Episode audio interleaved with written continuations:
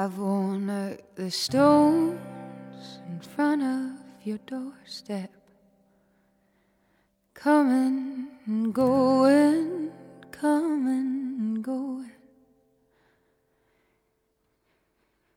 You kept the lights on, I always knew that. I should have said thank you a thousand miles ago.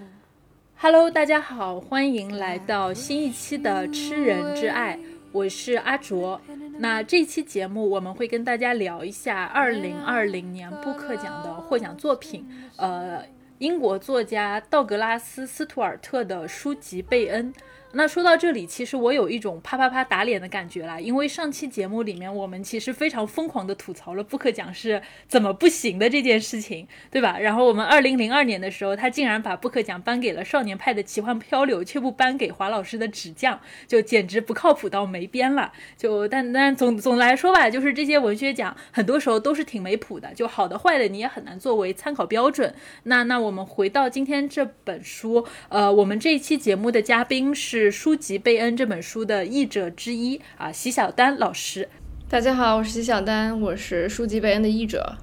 其实对于文学翻译来说，我应该是一位新的译者，但是这个翻译的过程也还是也并不愉快。就是本来你就很糟心，但是你读完了这个书，你就觉得更糟心。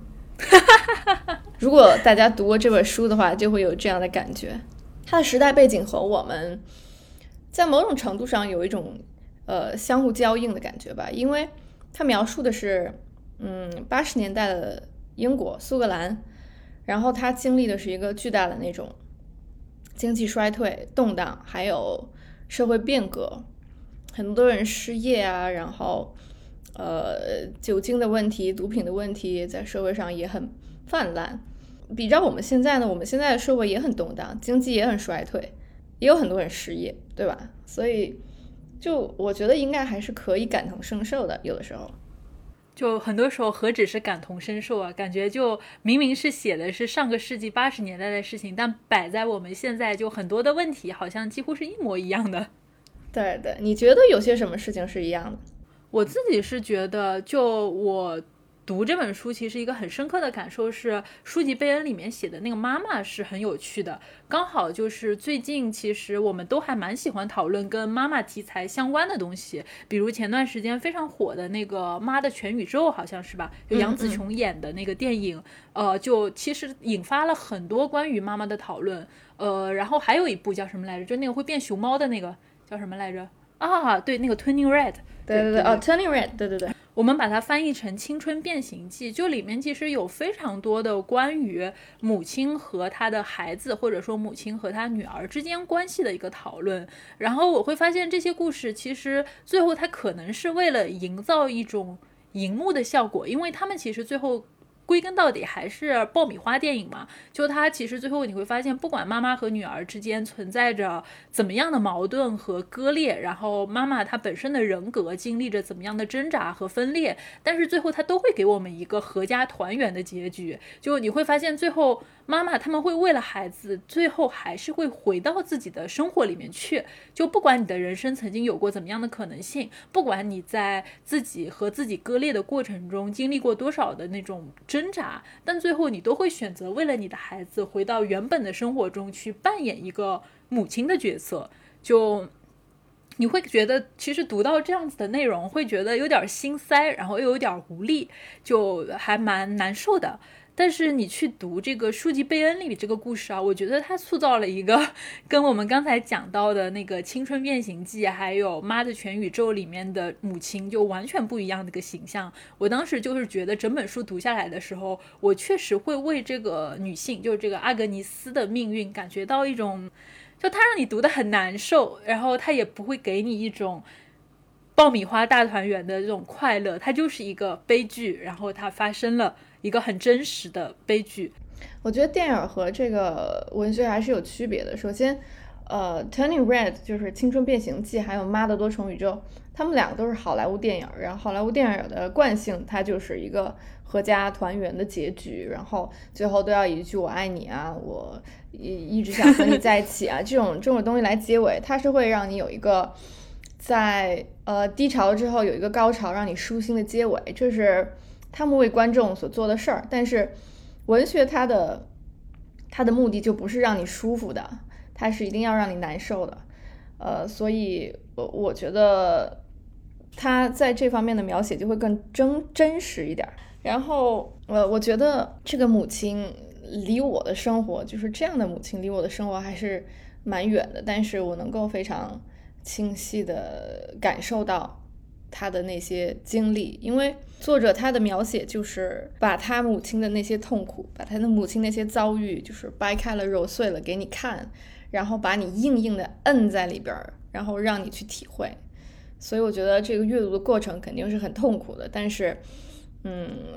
它也是更真实的。嗯，哎，所以其实这个小说严格意义上应该算是这个作者就是道格拉斯·斯图尔特他的一个自传作品，而且又是他的处女作。然后我觉得这个道格拉斯·斯图尔特其实也蛮神奇的，就他跟我们之前讲的一些很多的作家都不太一样，就他其实不算是一个科班出身的。作家就他没有读过文学系，而且他写小说也写得非常非常的晚。我看了一下，他好像是一九七六年出生的。那这个书籍贝恩他出版是二零二零年的时候，相当于他的第一本处女作是在他四十四岁的时候写的。应该说是一个热爱文学的青年，他没有办法读这个文学系，却在他这个功成名就的很多年之后，重新拿起笔写了一个故事，呃，然后获奖的这样的一个故事。所以我当时觉得，光是看他这个出小说的这个过程，就觉得好励志啊。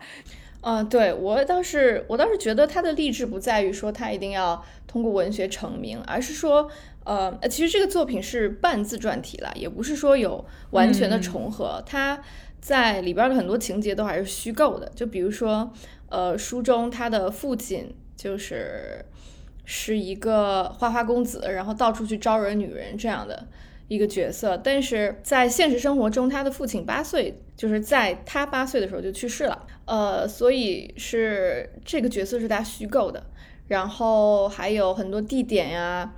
嗯，人物啊也都是虚构的，只是说他当时的那个社会背景，还有他当时的感觉，我相信是呃发自于他内心的。然后我认为他励志的地方在于，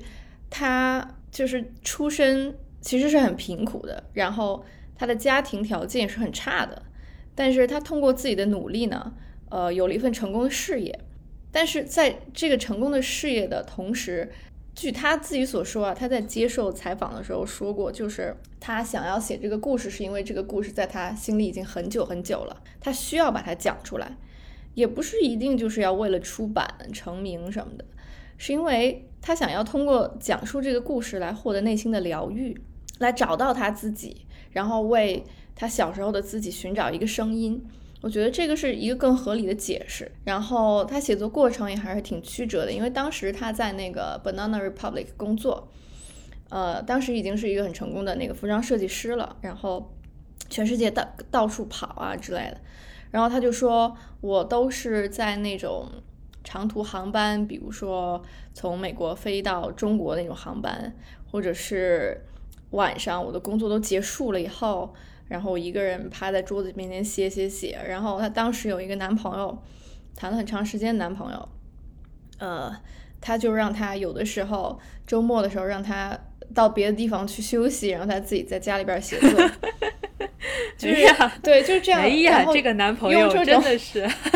对。就是用没分手吗？没有，就是很有意思。就是他用这些非常碎片的时间，花了十年，不断的写，不断的写，写了九百多页，把它写成，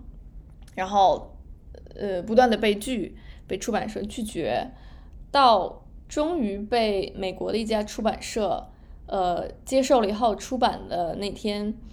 她就跟她男朋友去登记结婚了。我这这这这个这个太有爱了，突然就感觉变成了一个很有趣的那个爱情故事。我我觉得，呃，他是励志的点是在于他的起点是如此的低，然后他小时候家里也没有书，他也没有看过，没有好好上过学，但是他是也算是受到过一些启蒙吧。在他十七岁，母亲已经去世了之后，他才开始，呃，稍微花一点时间去读书。然后呢，他读的第一本书是德伯家的苔丝，然后才慢慢的开始，呃，看这些文学，然后开始自己研究。他大学学的也不是这个专业，学的是纺织。然后，嗯，后来就为了求生存嘛，呃，去学服装设计。他更多的，我觉得是为了通过文学来寻找一种内心的那种和解和疗愈吧。我觉得他通过这本书疗愈了自己。而且能够感觉到他对于格拉斯哥这个地方就还蛮执念的。对他出，嗯，就是他今年出四月还是五月出版的第二本小说《Young Mango》，他讲的也是一个在格拉斯哥长大的这个小男孩叫 Mango，然后和另外一个小男孩的一个故事。他就是对于这样的一个讲一个这种在格拉斯哥长大的这种。同性恋小男孩的故事，他我觉得他有非常强的执念啊。当然，这因为他才写了两本小说，我们也不知道他后面会怎么样。就目前看来，我觉得他对于讲述自己过去的这个经历的事情是有非常强的执念的。对，我觉得这也没什么不好的，因为作家最好就是写自己知道的事情嘛。所以，如果他能把自己了解的这一部分展现给世界的话，我觉得也是非常宝贵的。因为他当初把这本书拿去投稿的时候，就被四十多家出版社给拒了。然后他们觉得是因为哇，好惨啊！对，就觉得没有人想听一个八十年代的格拉斯哥一个矿口区的小男孩的故事，而且他的语言非常的拗口，他的语言非常的生涩，并不是说他用什么高级的词汇，而是说他用了很多方言来写作，就像一个中国作家用四川话、用用吴语来写作一样。所以就很少有人能看得懂，就觉得这本书是注定没有市场的。读者在这个读的过程当中，应该会发现很多的脏字儿啊，然后很多有点像东北话的用法。呃，其实这个是我在迫不得已的情况下采取的一些翻译的处理，因为就是我我觉得很遗憾啊，就没有能在翻译成中文的过程当中把。呃，里边格拉斯哥的方言很怎么样？很形象的反映出来。但是我就尽力的用一种 北方的呃方言来套那个英国北方苏格兰的那种方言，就是达成一种呃地域上的统一吧。然后就是希望能够以这种微小的努力来来来靠近一点点它的那种形式。但是其实，嗯，但是其实还是不太够的。我觉得这是一个遗憾。如果喜欢那个书，然后又可以读英文原著的朋友们，可以去读一下原文。我相信原文是更加生动的，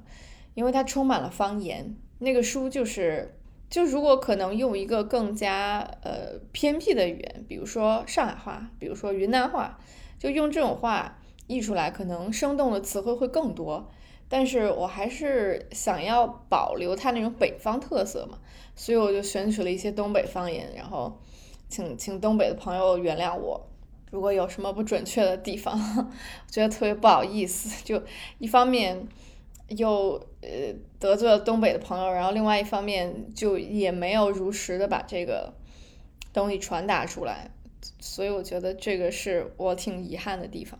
然后里面还有很多很多的脏话。我也是，嗯，只能是字对字的翻译了。嗯，其实想要生动的话，可以再生动一点的。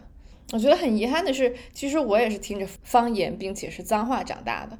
然后，呃，我是云南人，然后我的我小时候经常和我妈妈的妈妈，就我奶奶在一起玩儿，然后她就毫无禁忌，她说话也是张口就来。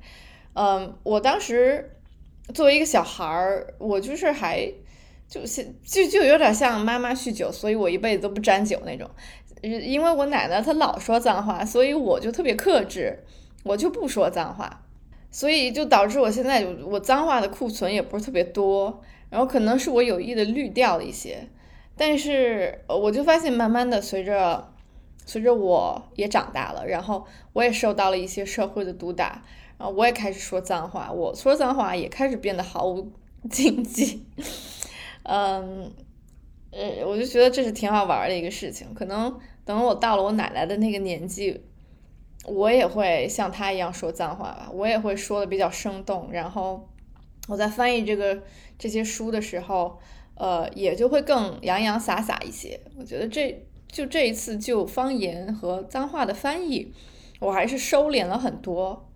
对对，就不其实不是特别过瘾的。其实这本书呢是和道格拉斯·斯图尔特本人的童年经历很相似。呃，我们先来介绍一下他，就是道格拉斯·斯图尔特，他是生于一九七六年的格拉斯哥，他就生在那个观景山那个地方 （Side Hill），这是书中也有的一个地方，它是真实存在的。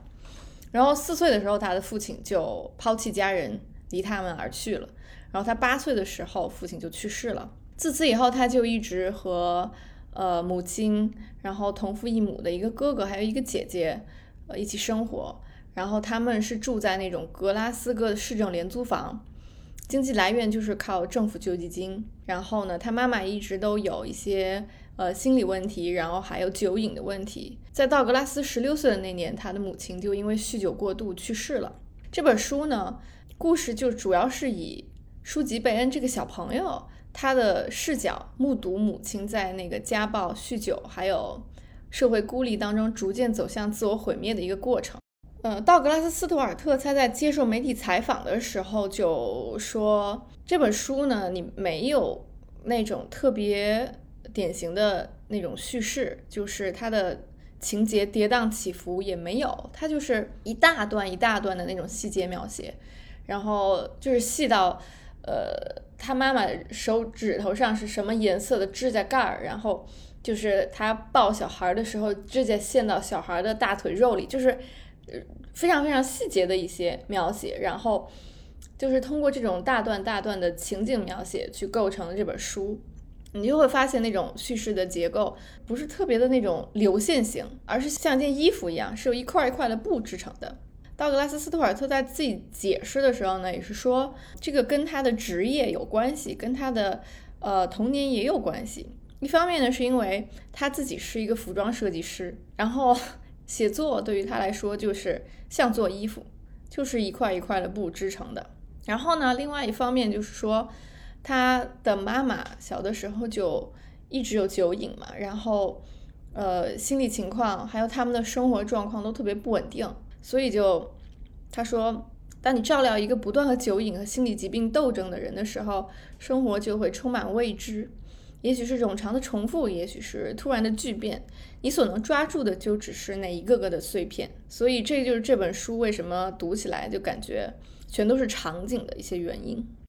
我觉得这里其实也有一个原因是，就像你刚才讲到的，因为它没有一个就是长时间的一个连续写作的一个状态嘛，那也有可能就是他在他原本很碎片化的一个时间里面，就能够在这样的一个时间里面去写，他可能就是去写具体的场景，然后最后等这本书完成的时候，你会发现他很多时候就是一个场景接一个场景，就是他在不同的这种碎片的时间里面去。写成的这样的一些场景的一个粘合出来的这样的一个状态，嗯嗯，感觉也是有的。就像那个爱丽丝门罗，她基本上也都是写短篇小说的。然后爱丽丝门罗她自己的解释也是说，她作为一个家庭主妇，然后她的一个写作时间也是充满碎片化的。她必须要在完成所有的家事，然后照料完所有的小孩，呃，把所有的事情都给。就都琐事都处理妥当了之后，他才能够利用那些碎片化的时间去进行自己自己的创作。所以对他来说，写一个长篇的小说是。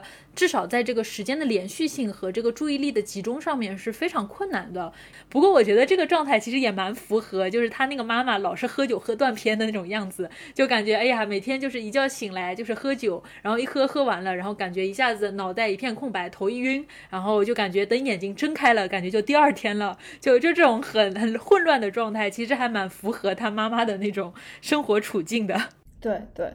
我觉得也不见得他就是没办法。呃，很流畅的写一大段叙事吧，也和他妈，我觉得他这种写作方式的风格的呃选择和他小时候他妈妈这种生活方式有很大的关系。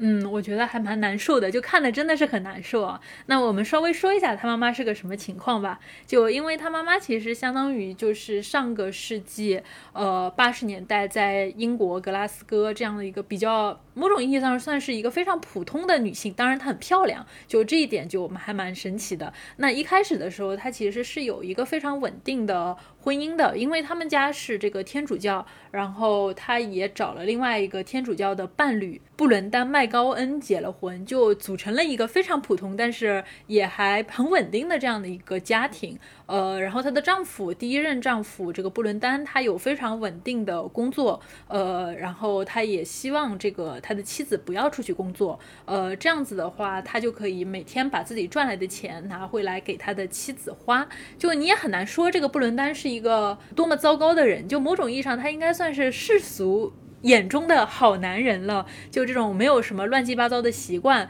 赚了什么钱，每天都回家交给老婆，呃，有时候还会给老婆买各种好东西，就所以总的来说是一个蛮勉强算是一个蛮模范的这种丈夫了吧。然后他们两个有两个孩子啊，大女儿叫做凯瑟琳，然后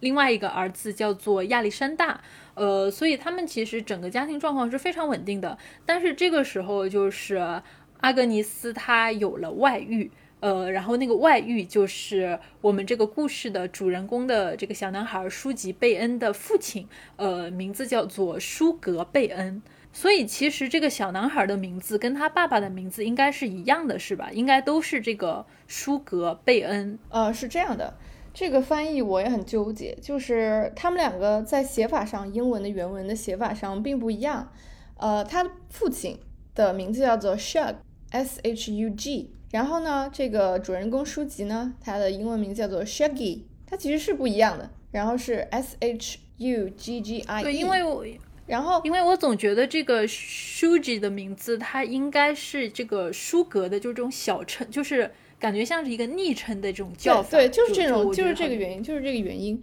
然后其实就是有点像我们说的 dog and doggy，就是一种比较可爱的，然后把它写。就是把它小化的那种称呼，然后其实汉斯和小汉斯，对对对对对，其实我觉得啊，就是在呃，如果要把它意译的话，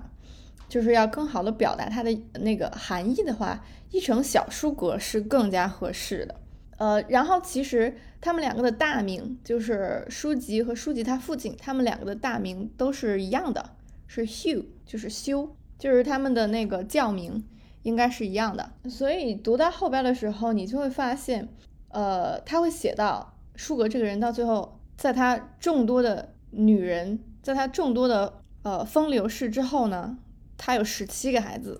啊，其实对不起，可能是十四个还是十七个，我记不太清了，就是我回去得查一下。但是就是在他和他共同生活过的这三个女人里边，他分别和这三个女人各生了一个儿子。然后他用自己的名字修来分别命名了这三个儿子，就是说他自己叫修，他从他和三个女人生的三个孩子也都叫修，所以在从这一个非常小的这一件事儿就可以看出他是一个自我多么大的男人。就我觉得他这种行为，我当时读到他有十几个孩子的时候，我觉得他这行为跟公狗撒尿似的。就是感觉，就每每个每个地方你都要证明一下自己的存在感。就当时他专门讲了一下，因为他跟他的第一个老婆应该是好像是有两个还三个孩子，呃，但是他抛弃这些人的时候，就抛弃了老婆和孩子的时候，没有任何犹豫，他就感觉要临走的那一晚，就是把扒着他腿的孩子，感觉像是一个个扒螃蟹一样，从他这个腿上扒掉，就一义无反顾地走向了跟阿格尼斯的私奔之路。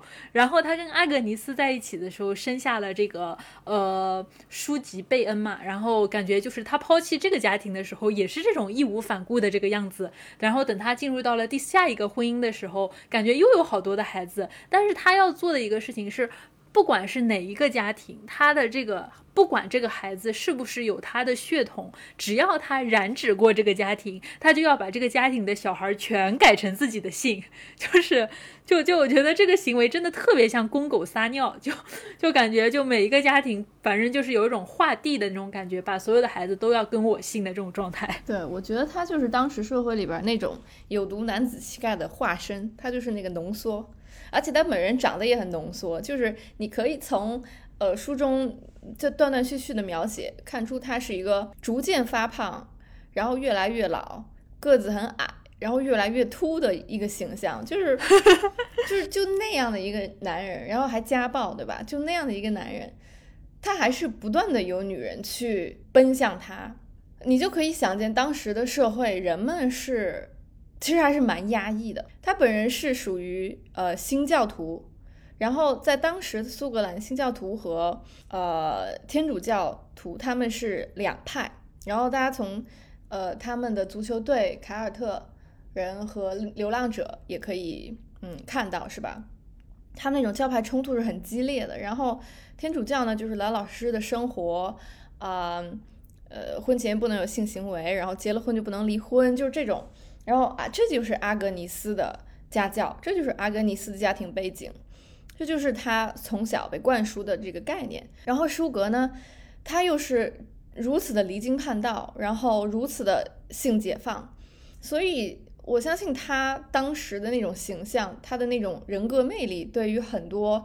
呃日复一日在家庭的劳动中被禁锢的女性来说是非常有吸引力的。所以，而且你发现他勾引的女人都是良家妇女，都是那种天主教良家妇女，然后有妇之有夫之妇的那种，就就真的就感觉他在那个他们中间就散发着很奇特的性魅力。对对，我觉得是那样的。然后包括就是他跟这个阿格尼斯就是私奔以后嘛，因为其实很明显感觉到两个人经济状况都不太行，因为那个阿格尼斯不是。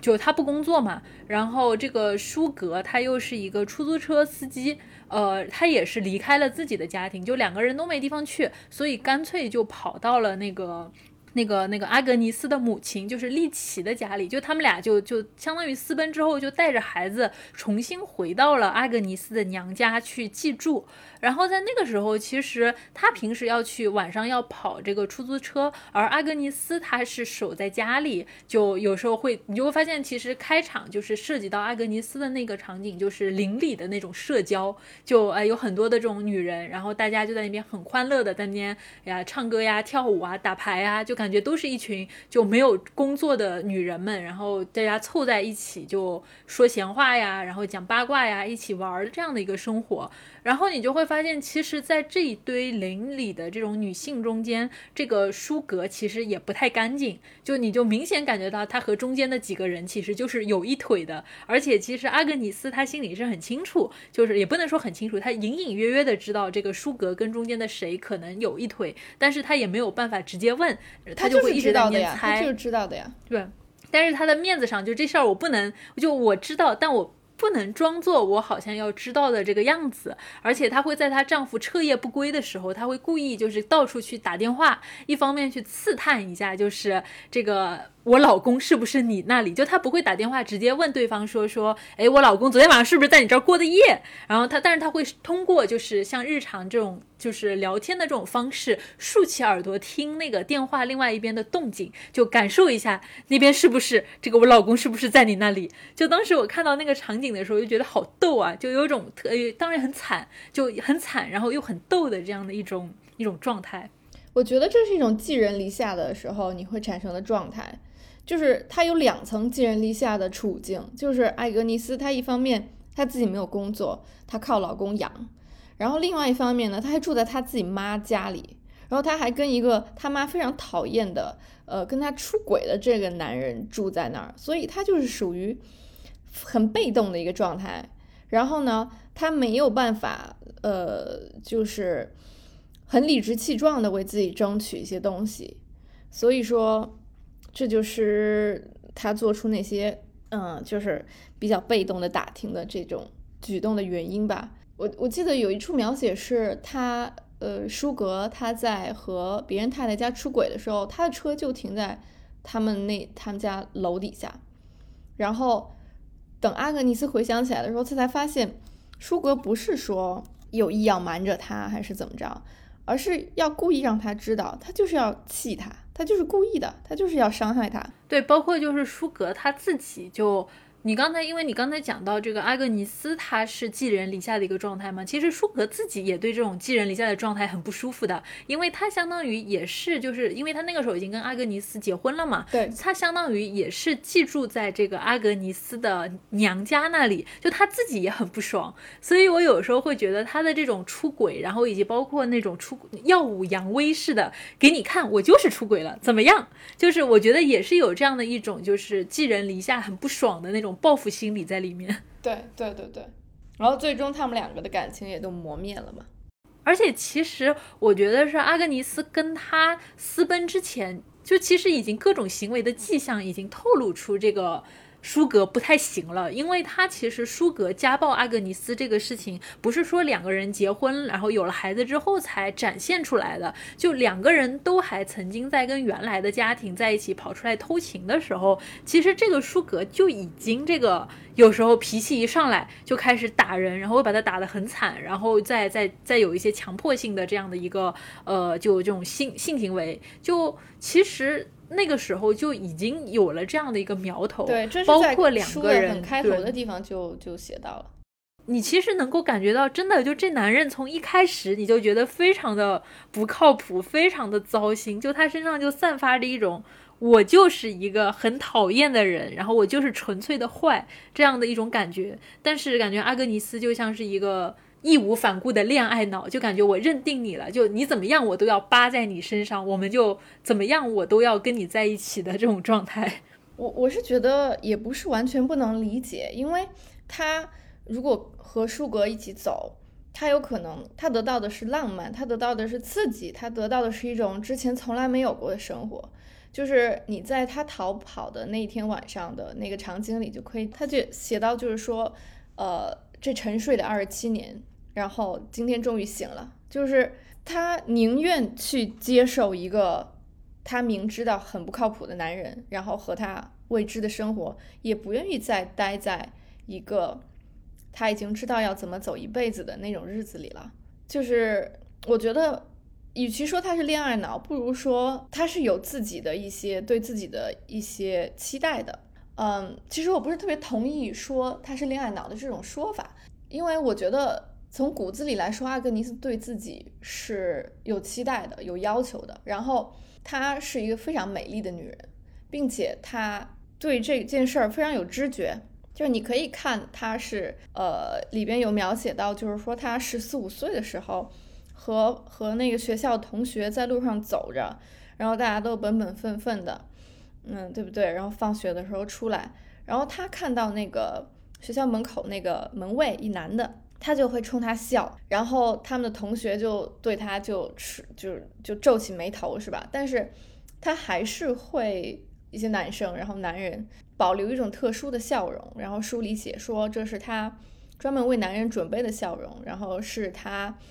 呃不愿意让自己的母亲看到的一种笑容，所以他从小就知道自己。对男人是拥有一种权利的。然后他里面说，他为了这个家庭，为了这些爱情啊，然后就是义无反顾的跑，是因为我觉得一方面是因为他他其实很勇敢，我觉得他有勇气去逃离自己呃原来这些安稳的生活，而去追求一份刺激。然后另外一方面，我也觉得他深陷这些恋爱的麻烦，其实也有一部分原因是因为他没有自己的工作，他没有一个自己的。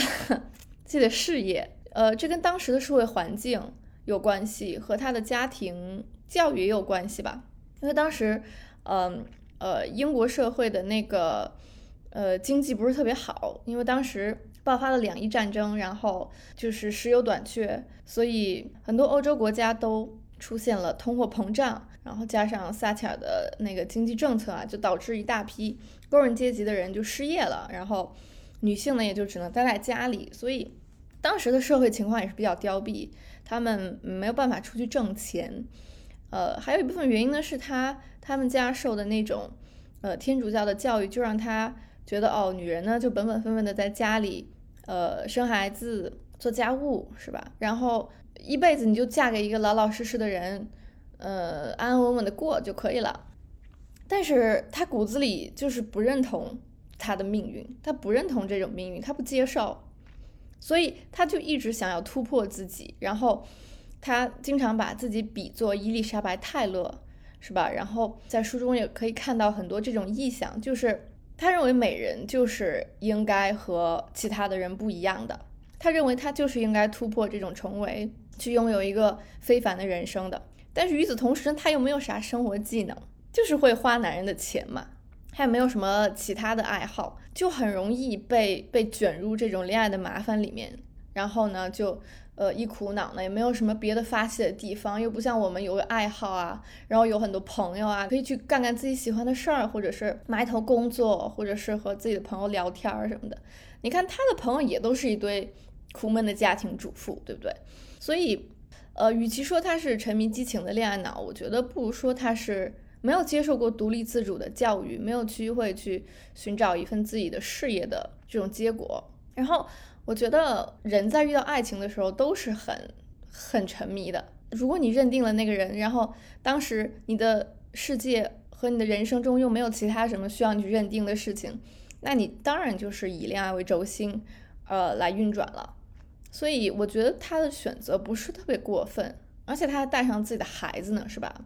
所以其实你会发现，就是在这种状态下面，其实阿格尼斯她是很难和她的历任就是丈夫或者说历任情人去发展出一种非常对等的关系的。所以包括我们刚才讲的她的这个第一任丈夫布伦丹麦高恩，因为其实严格意义上，这个其实应该算是在天主教的教义下面一个非常好的经济适用男了。就他有一份稳定的工作，然后又很体面，性格也还不错，呃，甚至是包括就是。阿格尼斯她跟这个舒格就两个人私奔之后，呃，住到了娘家去。嗯，这个布伦丹麦高恩他还会追到他们家里去，去这个。就是求和，哎呀，说不管这个让我做什么都好，我改。你不喜欢我哪儿，我就改。然后只求你带着孩子回到我的身边。就他在明知道阿格尼斯已经跟一个男人出轨并且私奔的情况下，依然能够做出这样的一个行为，并且他这个还能够，哪怕就是后面阿格尼斯他依然很执着的要跟他离婚以后，他依然会把这个呃孩子就定期的，比如说周末带孩子出去玩儿，去吃个饭，呃去。履行他这样一个父亲父亲的职责，甚至他赚了钱，他依然会塞钱给阿格尼斯花，然后那个阿格尼斯也会要的这个钱，就还蛮神奇的。但是你会发现有个很就有一个特别有趣的一个事情是。这个老好人他是什么时候停止自己的耐心和善意的呢？是他发现阿格尼斯竟然让自己的两个孩子改了姓，把这个麦高恩的姓氏改成了这个舒格贝恩的这个贝恩。就在那个时候，就他感觉到这个行为就触犯了他。天主教徒的底线也触犯了他一个男人的底线，所以是在那个事情之后，他彻底的断绝了跟阿格尼斯的关系。那后面其实这个麦高恩还出现过一次，就是他的那个孩子就被阿格尼斯带走的那个孩子，就亚历山大。他其实有一次因为跟阿格尼斯过得非常的不好的，嗯，然后他也是一个比较大的一个男孩子了，所以他就偷偷摸摸的摸到了麦根麦麦高恩那里去，结果发现麦高恩已经又。重新结婚还有孩子了，呃，他们一家人其乐融融的，就好像那个阿格尼斯还没有出逃时候的那种生活的翻版。然后麦高恩他又跟以前一样，有了这样的一种老婆孩子热炕头的这种。非常模范的婚姻生活，以至于他在路上碰见这个亚历山大的时候，他甚至都没认出来这是自己以前的儿子。所以，其实，在这个时候，你会发现，这种所谓的老实男人，就你扒开他的包装盒一一看，你发现他其实就是个空心人，他只是按照一个所谓的天主教徒的这种模板去寻找一种。有老婆有孩子的家庭的这样的一种模范生活，他的老婆是谁其实无所谓，他要的只是一个为他能够生儿育女的这样的一个老婆工具人。所以对于他来说，阿格尼斯的美丽，她的这个美丽的意义就是你是一个装点我家客厅的一个很美好的花瓶的这样的一个角色。就所以其实我觉得阿格尼斯她离开这段婚姻其实。很大意义上也是因为他看出了这种生活本质的这种无聊和烦闷，就这种生活一眼望到头，他这辈子就只能在他这个前夫家的客厅里面去做个花瓶。但是对于这个他的第二任，就是一开始是奸夫，后来变成丈夫的这个舒格来说，阿格尼斯其实她的美丽很像一个战利品。就他，他征服了这个阿格尼斯的美丽，并且，呃，两个人结了婚，然后他把阿格尼斯所有的孩子都这个改成了自己的姓氏，并且跟阿格尼斯有了一个自己的孩子，跟自己一样名字的孩子。然后他抛弃了阿格尼斯，去去寻找他的下一段婚姻生活了。但是你会发现，他那个时候特别搞笑，就他竟然还会时不时的，就是。就他已经有了新的女人，甚至已经住到了新的女人的家庭里面去，但他还会时不时的拐回来，就是跑这个阿格尼斯家里和她睡一睡，就就感觉就是，你就觉得这个舒格的行为真的是非常的恶劣，就是他已经抛弃了阿格尼斯，但他还是要时不时的像确认一下。这个被我抛弃的女人，她身上依然有着我的烙印，然后她依然要去享受，就是阿格尼斯的这种美好的肉体带来的这种快乐。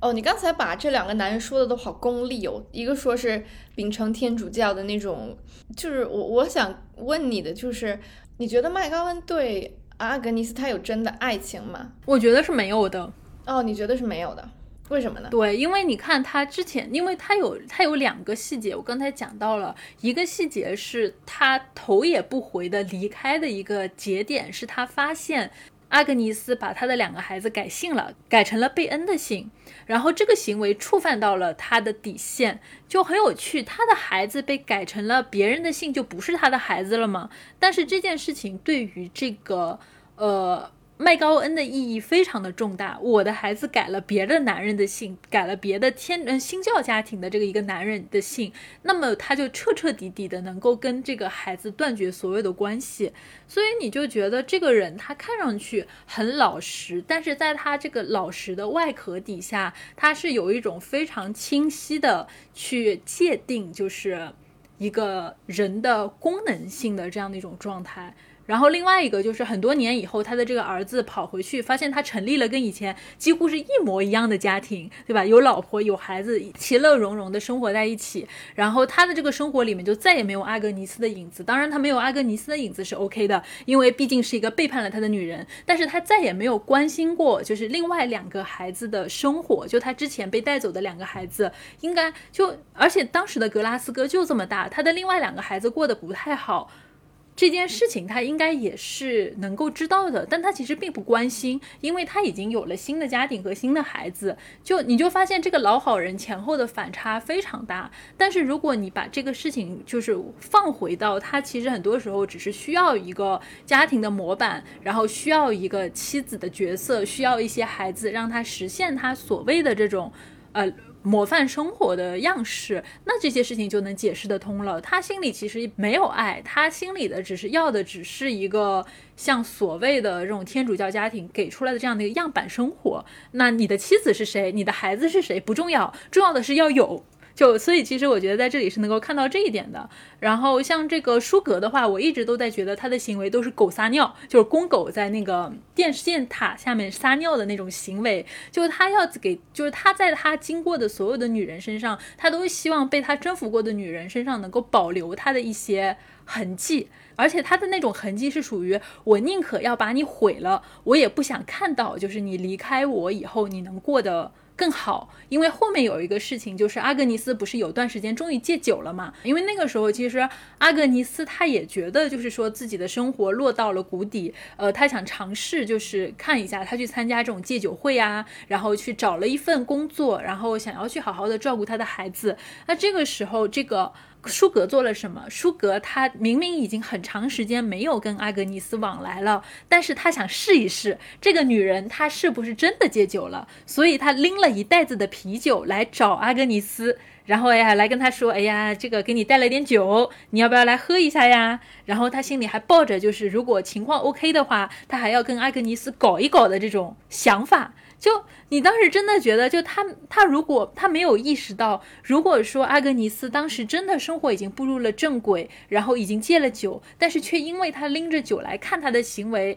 就是重新犯了酒瘾，那么这个是他的这个行为对于阿格尼斯的生活来说，完全是致命的打击。他没有考虑这些，他只是考虑一下，看看以前这个被我扔掉的这个战利品，他过得怎么样？如果他过得太好了，就要不要再把它破坏一下？就是那种感觉，就完全不顾他的行为可能会对别人造成什么样的后。嗯，对，我觉得在其实，在这个故事里边，我我倒是呃同意你对舒格的看法，我觉得他就是一个坏人，他真的是纯粹的坏人。刚才你讲的这个点，我都没有想起来，我觉得是非常对的，就是说。他阿格尼斯对他来说就是感受自己男子气概的一个对象，然后他对呃女人的那种态度完全是就是用他们来衬托自己的男子气概的工具。他需要在阿格尼斯的身上找到说哦，我是对你来说是有权利的，就像阿格尼斯他认为我的美貌对男人来说是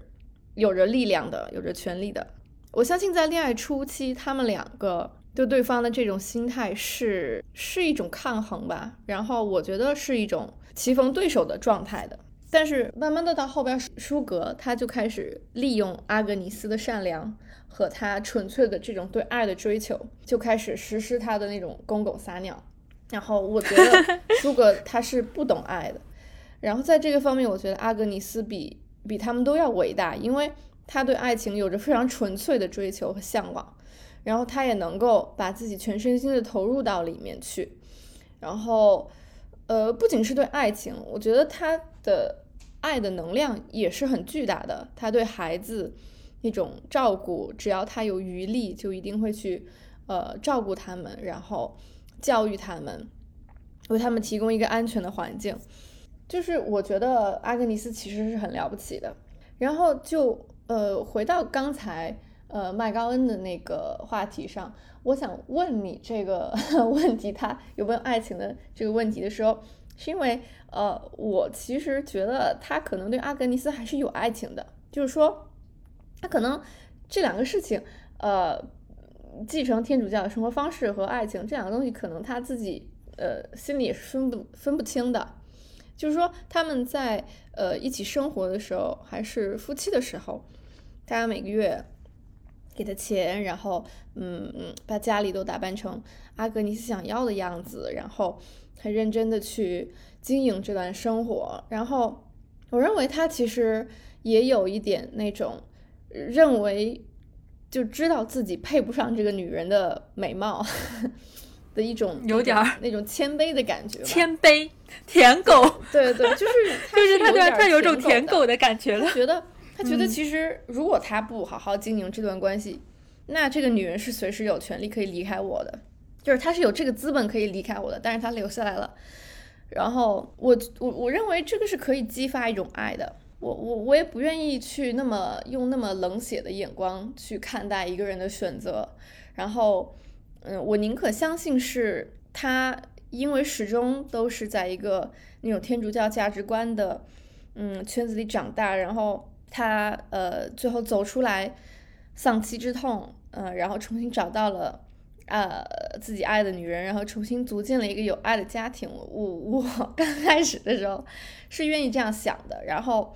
嗯，我也觉得是他呃之后放弃关心他的两个孩子，也是因为他看到的那那两个孩子的身上也不会有他的影子，然后好像他们他们自己的孩子。那凯瑟琳和呃亚历山大，他们也没有去主动找过他呀，也没有说哦我想爸爸了。然后阿格尼斯也没有让那两个孩子去联系他呀，所以他就觉得 OK，那我的孩子也抛弃我了呗，那他就是伤透了心嘛。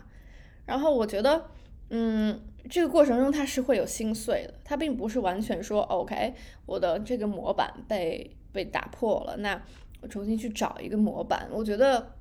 呃，人性也不是这么单薄的，我相信它里面还是会有爱的，但是是因为当时的那种男子气概至上的那种氛围也好，导致当时的人们都不能就是凭心来做选择，它有很多会左右你的选择的事情，就比如说，呃，女人没有事业，所以只能依附男人，然后男人呢又要显示自己有权利，显示自己有有这有那，对吧？然后这些就和自己这些本身他们可以具有的一些很美好的情感混杂在了一起，然后导致了这些悲剧的发生。我觉得我自己是愿意去这样解读，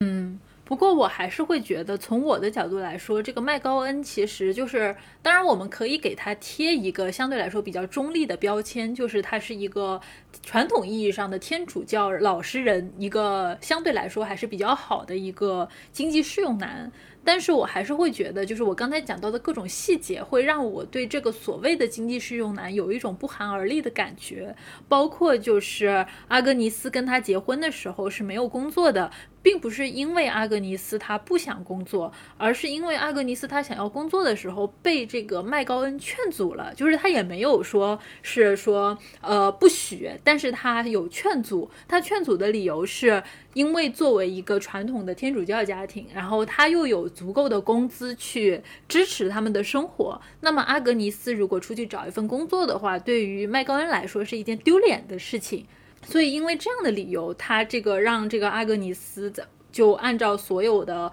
呃普通的天主教女人一样，在家里成了一个家庭主妇啊，一个美丽的家庭主妇。所以我会觉得，就是你可以理解为她是一个按照社会规范成长起来的一个呃不功不过的好人吧。但是你会还是能够感觉到，在这样的一种用非常就某种意义上是非常刻板的两性角色所构成的。婚姻关系里面，就是阿格尼斯的很多的生活的一开始的生活的可能性是被这个麦高恩所毁灭的。就虽然他不一定是有意的，他只是按照一个所谓的规范规范的生活方式，然后以及所谓的被男子气概的这种状态所裹挟去要求阿格尼斯进入这样的状态。但是你不可否认的是，就是阿格尼斯在他最初。的很多的选择都是在这个婚姻阶段里面被抹杀的，以及包括他对于这个舒格的迷恋，其实很大程度上也是因为这段婚姻对于阿格尼斯来说真的太压抑也太无聊了，就还是会有这样的一种状态的。那现在我比较好奇的是，就对你来说，你觉得？阿格尼斯的第三任情人尤金是一个怎么样的人？就因为我们刚才已经讲到了阿格尼斯的两任，呃，两任丈夫吧。第一任这个前夫哥啊，第一任前夫哥这个老好人麦高恩，呃，然后第二任这个公狗撒尿啊，这个 舒格就是彻头彻尾的坏男人舒格，呃，然后他把这个阿格尼斯彻底的抛弃了，但有时候还时不时的回来跟他搞一搞，就是压榨一下他的身体价值。呃，那么我们接下来来说一下这个阿格尼斯他碰到的第三个男人。那其实严格意义上算是阿格尼斯的人生进入了谷底，然后他自己开始想要尝试改变吧，他戒酒了。然后在这个时候，他碰到了尤金。那你对尤金这个人的看法怎么样呢？我觉得尤金从行为方面稍微比那个呃布伦丹麦高恩和舒格稍微好一点，但是。就跟杰底没有太多本质上的区别吧。我觉得他和阿格尼斯能够开启一段相对于前两段来说更为平等的关系，是因为他是在阿格尼斯工作的时候遇到他的，然后他们两个当然都是有工作的，然后就可以比较纯粹的来享受这段关系，呃，不存在谁养谁的问题，并且他能够在明知道他是街坊邻居。口中那个酗酒的婊子的这种情况下，还要和他交往，所以也比那个两个男人要更加的有勇气。但是其实他的那个就是男人的这种自我、这种自尊，然后想要显示自己对某些事情有掌控力的这种内核，和前两人并没有区别。我相信你也很想聊那个细节，是不是？就是在他们两个交往了差不多一年多的时候。嗯，他把他领到一个高尔夫俱乐部，然后呃高级餐厅里边去吃饭。然后那个时候，阿格尼斯已经戒酒一年多了。尤金就跟他说：“哎，要不今天来喝一杯？”就试探他喝一杯以后，看看他是不是还正常，就引号正常。我觉得他是一方面有两个目的，一个是。他想看一下这个女人到底能不能跟他继续过下去，因为他想要一个正常的女人，他也有那种虚荣心嘛。因为阿格尼斯仍然是一个就是鹤立鸡群的那种存在。当时我相信还会有这种说辞，就是说拥有，就谁不想拥有？就是拥有这个词儿现在已经过时了，但是当时还是存在的。还有一部分就是说，他还是想要看一下自己对阿格尼斯的生活有没有有没有那种翻天覆地的改变。他想要这种确认，就是我们说的 validation。他就是想要搞清楚他有没有彻底的改变一个人的生活。改变一个人的状态，让一个人从谷底走到走到人生中一个非常幸福的位置。如果他达到了，他就能向自己证明我是一个非常厉害的人，我是一个男人，对不对？然后一个女人，因为我还是个好男人，对对，就是说他可以证明一个如此境遇糟糕的女人，因为我而回归了正轨，就是他能够满足自己的那种。自尊和虚荣吧，所以这不还是一种男子气概的嗯反应嘛？就就真的还蛮好玩的，因为我当时在看尤金那一段的时候，其实怎么说呢，我其实是都有种怪怪的感觉。就我其实当然这个感觉跟你状态还比较像的，就你就觉得其实最后感觉这人乍一看挺好的吧，但实际上感觉。这个仔细往下读，发现，哎呀，这个扒开包装盒里面又是个烂的。就因为尤金的话，我是觉得一开始他碰到那个阿格尼斯的场景，其实。还蛮合适的，对于两个人来说都是一种比较合适的状态。因为阿格尼斯其实生活正在慢慢变得好转，然后他也找到了一份工作，嗯，而尤金呢，他也有一个相对来说比较稳定的这种，因为他跟阿格尼斯又不一样，因为当时的阿格尼斯他因为自己的遭遇，而且当时他被这个舒格抛弃之前，他是被舒格带到了一个公租房，一个特别破像贫民窟一样的公租房的区域，就生活在某。种意义上是这个格拉斯哥的贫民窟一样的地方。然后尤金他跟这个阿格尼斯不太一样的是，他是一个呃生活一直都非常稳定。就你能够感觉到，如果这个阿格尼斯没有跟他的第一个前夫就是那个麦高恩离婚的话，他们可能也就是这个样子。然后等这个尤金他的这个妻子去世以后，尤金他就陷入了一种比较孤独的这种状态，所以他遇到了这个阿格尼斯。然后他就想着，就是说，哎，这个女人很漂亮，但是他在这个很漂亮的女人身上感受到了一些阴霾，就就感觉哪哪不对。结果果然回去一打听，就是他这个他的妹妹原来是这个。呃，阿格尼斯的邻居，然后他的妹妹就很讨厌阿格尼斯，就一直在说阿格尼斯的坏话。一个是说，就是你刚才讲的那个酗酒的婊子，然后另外一个就是阿格尼斯和那个矿区，就是他们所在的那个贫民窟周边的男人们，就是有很多不清不楚的关系，就这样的事情就见吧，就是他好些呢。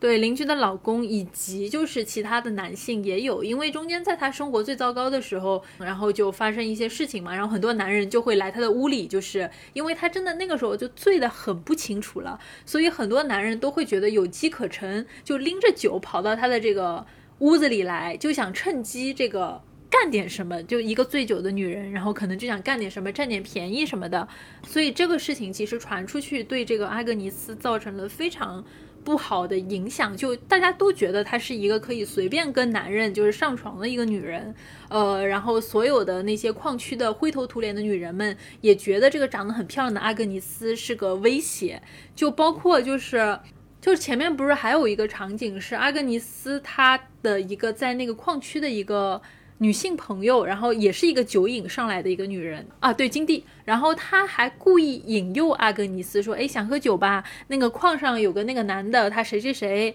然后呢，我们这个办个 party，我们把这个男的叫过来，他会拎着酒，拎着零食过来。呃，然后我们就一起喝喝酒，你就让他呢薅一薅，对吧？就就发生点儿打点擦边球，牺牲一下色相，然后他能拎点酒来给你给你吃啊，他能够这个做这样的一个事情，那何乐而不为呢？就我当时其实从这个女人的这种行为里面，就是能够很明显的感觉到一种赤裸裸的恶意。就你能够一方面，她肯定是说想借着这个阿格尼斯的名头的这种美色去薅一个男人过来搞酒喝，但是另外一方面，她何尝不是希望看到这个在这个矿区里面鹤立鸡群的阿格尼斯走向这个。和男人就是发生一些不清不楚的关系的堕落之路呢？就你还是能够很明显的看出这种。推波助澜，然后等真的发生了一些什么事情的时候，然后这些矿区的女人们就开始疯狂的造谣，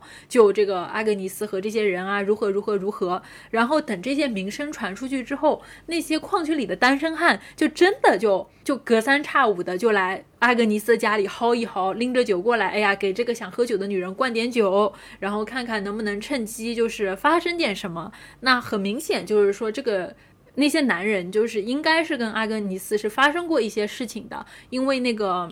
从那个书书籍，就是他那小孩的那个视角里面，他说他那个时候年纪很小，但是他会趁那些男人上门的时候，他会故意，比如说在客厅里面看电视，不管那些男人给他塞点零花钱还是怎么样，他就是不走，直到那些男人就是悻悻的离开了。但是也有一些时候，因为他也要读书嘛，他回来的时候可能就。什么事儿都已经发生了，他妈和陌生的男人正在卧室里面怎么样怎么怎么样怎么样，然后他也没有办法，就你就能够感觉到，就那个时候阿格尼斯一方面因为醉酒，一方面因为周围环境对他的恶意，还有就是大家这种故意的这种渲染，其实就陷入了一种很糟糕的恶性循环里面去。所以就是阿格尼斯当时在那个矿区里面的这种混乱的一个生活就。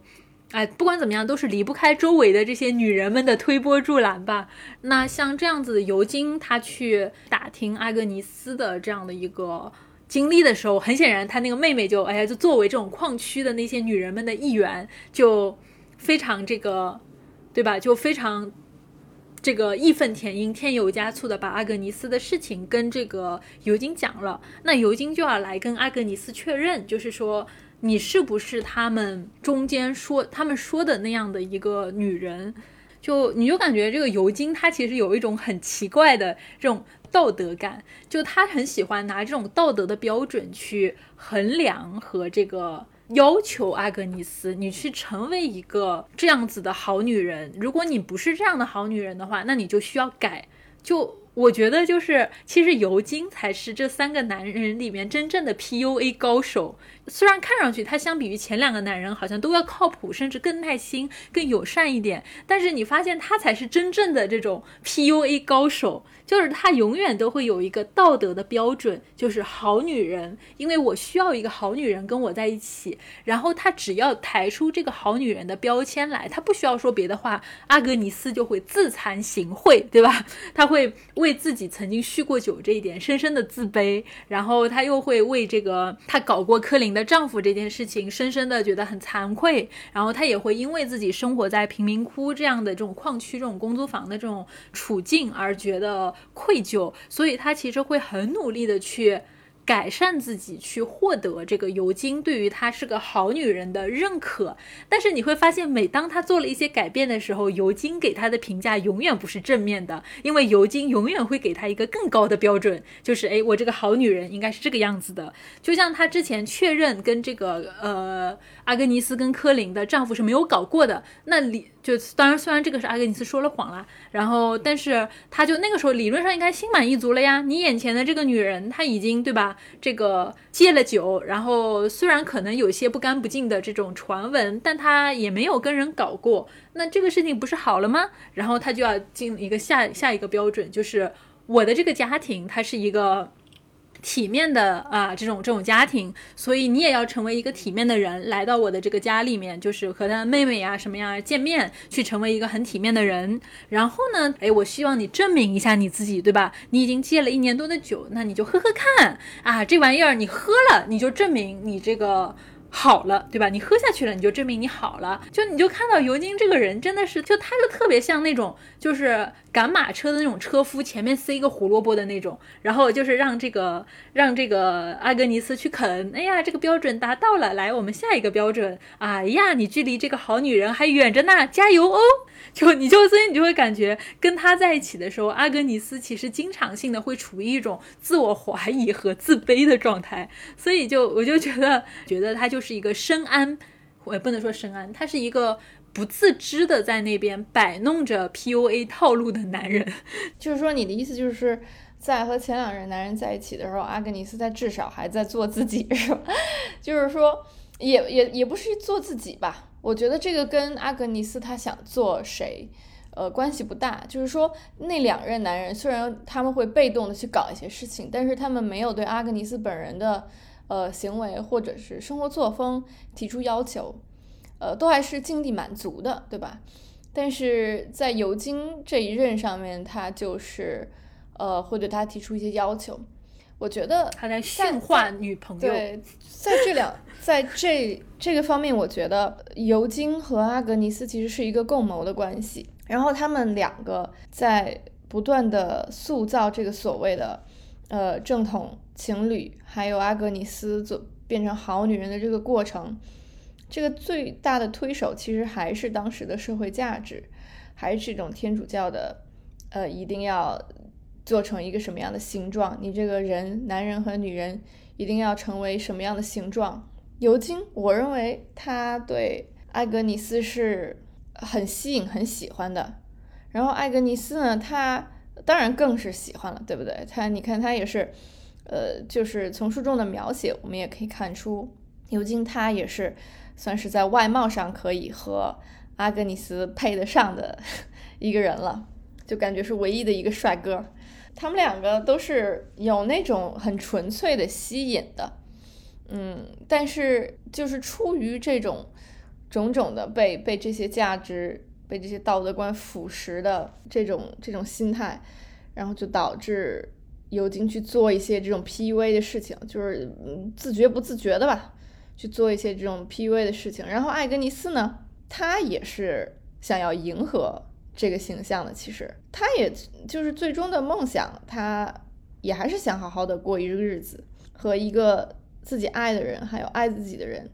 去过一种平凡的、安稳的生活，然后一种幸福的生活。我认为这是他主动想要达成的一件事儿，只是说这件事儿让他不舒服，然后呢，再加上是这种。在在在在情侣关系里面，他又处于这种不断的被要求的状态，所以就他就又变成了一个 PUA 的受害者。呃，其实这本书它着力描写的就是呃女性和孩子的生活，因为道格拉斯·斯图尔特他自己也讲过，就是当一个社会凋敝，然后作为经济支柱的这些男性为自己的生存而挣扎的时候，其实受苦最大的就是女性和孩子。特别是在这样的一个强调阳刚之气的社会呢，呃，像就是八十年代撒切尔政府执政期间，有大量的呃底层劳动者失业，就这种情况出现的时候，男人们因为没有了工作，就家里少了一份收入的来源，他们的自尊心就会受到打击。在那种情况下，很多人他们是怎么做的呢？他们就是回去呃家暴老婆，对吧？然后呢，呃，像嗯，阿格尼斯她的邻居，她的那个邻居科林，她的老公就是在矿上，呃，不干活了以后回家就是开始天天跟她创造人类，是吧？生了五个小孩儿，所以就是在对当时的女性和孩子来说是一种非常大的折磨和打击，因为他们自己也没有工作，呃，然后他们自己。每天要接受丈夫回来在家里边的这种脸色，然后呢，阿格尼斯在和就是她还没有呃没有被带到矿口区的时候，她和呃她母亲家里的那些邻居呃一起打牌的时候，他们的生活状态也都是非常非常散漫的，然后也都是很无趣的。他们唯一的乐趣就是和邻居一起打牌，然后买东西。然后家长里短的这些事儿，就是这是他们唯一能够放松的时候。呃，就反而在在家里边，他们面对自己的丈夫的时候，要付出非常多的情感劳动，要去安慰他，然后要保护他的脆弱的自尊心，对不对？要保护他们那些觉得自己像个男人的那种感觉。然后其实其实女性在在其中的那种角色也是非常被动。我觉得如如果说这个社会的男女更加平等，或者是经济稍微繁荣一点，大家都有自己的事情干，或者是说，呃，男人们稍微有一点底线的话，大家也不至于过成这样。这也是为什么当时酗酒还有毒品会成为一个很严重的呃社会问题的原因，因为大家没有办法嘛。你在在家里要养孩子，然后要看老公的脸色，那谁来安慰你呢？就是药物呗，然后还有酒精。说到这里，其实我是有感觉到书里面有很多很多这样的描写，就是很多在你看来，在我们看来非常匪夷所思的事情，比如说像这个阿格尼斯，他好几次就是就那种，因为他喝酒嘛，然后在他看来，其实虽然他酗酒，但一开始的时候他是觉得酗酒这件事情是件很丢人的事儿，所以当他刚搬到那个矿区那个公租房的时候。周围的那些女人们来探望他，他其实很努力的在掩饰自己就是喝酒的这个事情。结果没想到那些女人们就是就是都都有一种过来人的心情跟他讲说：“哎呀，没事儿，我知道你喝酒，我闻到了，我们以前跟你也一样。”就是就最后就发现这个在路上碰到的人就基本上都是这个样子的。然后比如说他去外面在路上碰见一个。呃，碰见一个什么人，然后这个他就说自己喝酒，然后对方的人就完全不会觉得吃惊，就哎，你酗酒是吗？哎，对我也酗酒。从我家里那老公失业了之后，就我也没有日子过不下去了，我就只能喝酒。就你就发现，其实反而就是大家对于女性酗酒这件事情有着一种司空见惯的包容，包括就是像那个舒格他自己。不是开出租车嘛？然后从他这个出租车的这个眼眼里面，其实很多时候他看到了格拉斯哥这个城市的一个变化。他从原本的那种比较繁荣的工业城市，逐渐走向了一种。很没落，然后这种大家都失业，大家都没工作，然后大家都只能去领这个救济金生活，呃，大家都变得很丧，然后这个吸毒，然后这个喝酒，然后就是搞三搞四，各种犯罪率的这个事情，然后各种出轨，然后就乱七八糟的社会变成了这个样子。其实很有趣，就是这件事情在这个舒格的眼里反而看得特别清楚，因为他是开出租车的，包括就是他有一次出租车上接了个老太太，然后这个老太太。他还觉得舒格是个不错的人，又跟他抱怨说他儿子也失业了，因为他儿子原本在一个钢铁厂还是在矿场工作，结果这个说关门就关门，就而且只给他这个儿子发了三个星期的工资，就然后一直在抱怨这件事情。就你会发现，对于当时这个格拉斯哥的人来说，每一个这个嗯。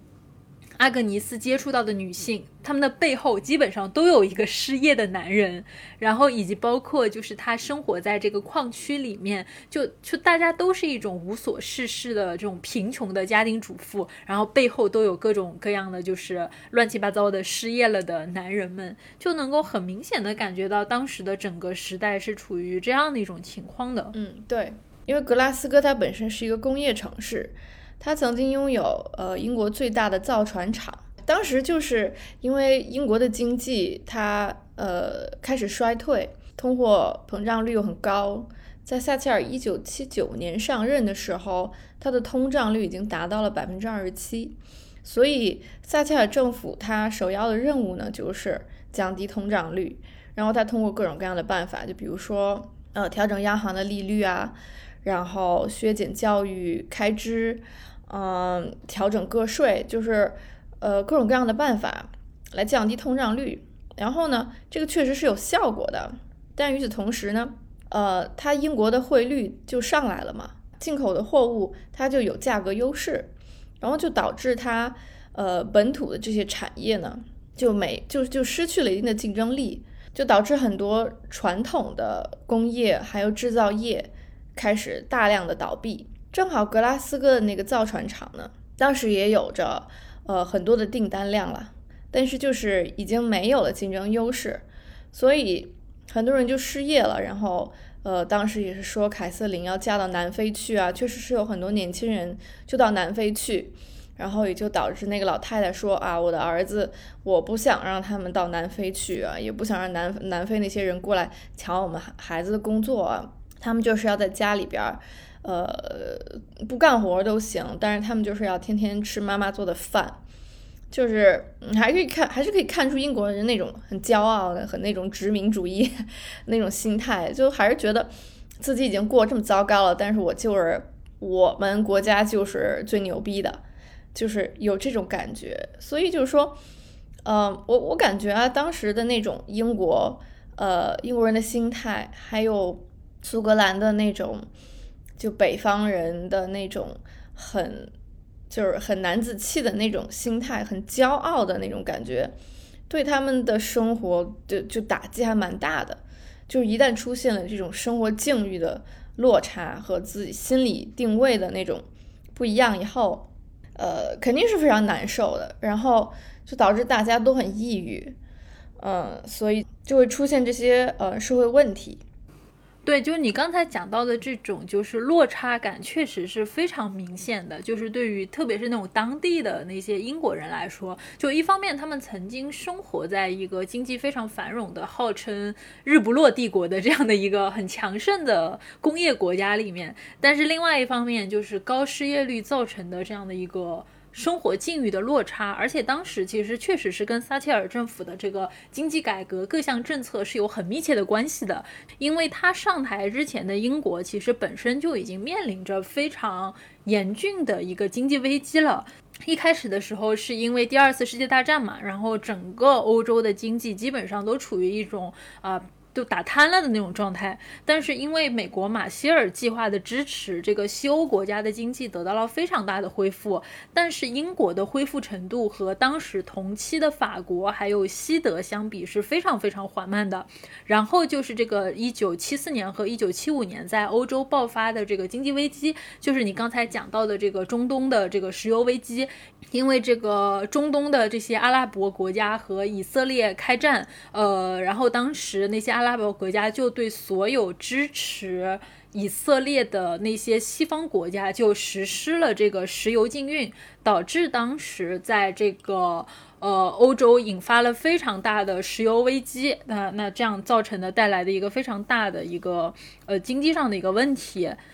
那么到了这个一九七九年的时候，也就是这个撒切尔夫人上台的这个时候，英国的那个 GDP 指数在当时的欧洲十五国里面是第九名，就排在它下面的就是意大利，就你就可以当时第十名是意大利，而且它比意大利就是好那么一点点，就差点就跟意大利并列第九了。就对于曾经号称是这个日不落帝国的英国来说，应该是一个非常难受的事情。那为什么当时的英国会出现这样的问题？其实是因为在第二次世界大战以后，英国奉行的一个政策主要就是主张国家干预经济的凯恩斯主义，所以在英国的这个战后，就是他们国内曾经有过好几次大规模的国有化浪潮，那特别是这个。